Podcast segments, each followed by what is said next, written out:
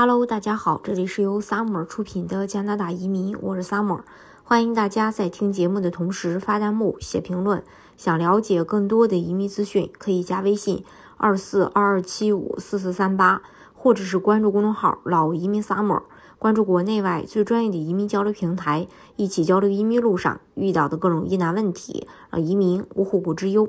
根据加拿大边境服务局披露的官方数据，在过去八年中收到驱逐信的。大多数人仍然留在加拿大。数据显示，二零一六年到二零二三年五月期间，共有一万四千六百零九人收到了面临驱逐出境的信件。但二零二三年有九千三百一十七人仍然居住在加拿大，其中两千一百八十八人在二零一六年和二零一七年发送了驱逐信。保守派移民评论家汤姆·科米克在回答2023年5月向议会提出的问题时，收到了这些数据。他表示，这些数据表明执法力度不够。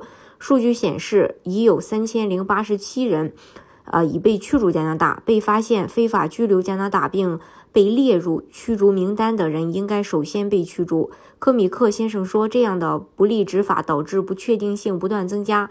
各方对历史性移民共识的支持率下降。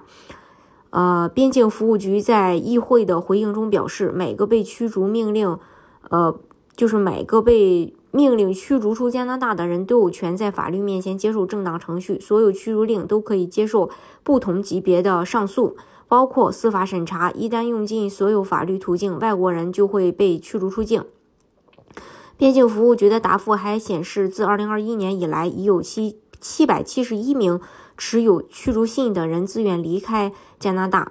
边境服务局发言人呃丽贝卡·博迪在一份声明中表示，该机构有法律义务驱逐所有受强制驱逐令约束的外国人。他说，，2023年政府强制驱逐了一万四千九百六十二人。他说，即使驱逐不可接受的外国人，对于支持加拿大移民制度的完整性发挥着关键作用。该机构最优先处理涉及国家安全、有组织犯罪、危害人类罪和犯罪的遣返案件。他说，驱逐令的存在并不意味着边境服务局能够立即将某人驱逐出该国。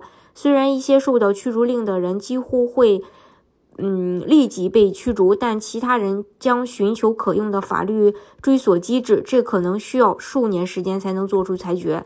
处理驱逐令很复杂，而且每个案例都是独一无二的。它涉及法律和行政程序、各政府机构的协调以及对国际协议和人权考虑的尊重。目前，据估计有三十万到六十万人居住在加拿大，但没有有效证件。许多人已经在这里工作了几十年。但由于缺乏正式身份而被面临驱逐出境的风险。加拿大移民部长马克·米勒正计划为在加拿大非法工作和工作多年的人，其中有许多人是有孩子的，开始开辟一条获得公民身份的途径。他准备今年春天向内阁提交一项广泛而全面的计划，允许没有有效证件的人留在加拿大。他们包括以临时外国工人或国际学生。身份合法进入该国并在签证到期后留下来的人，以及申请被拒绝的寻求庇护者。米勒部长上周在下议院移民委员会表示，该计划将是全面的，但可能不会像那些一直主张对没有证件的人进行正规化的团体所呼吁的那样广泛。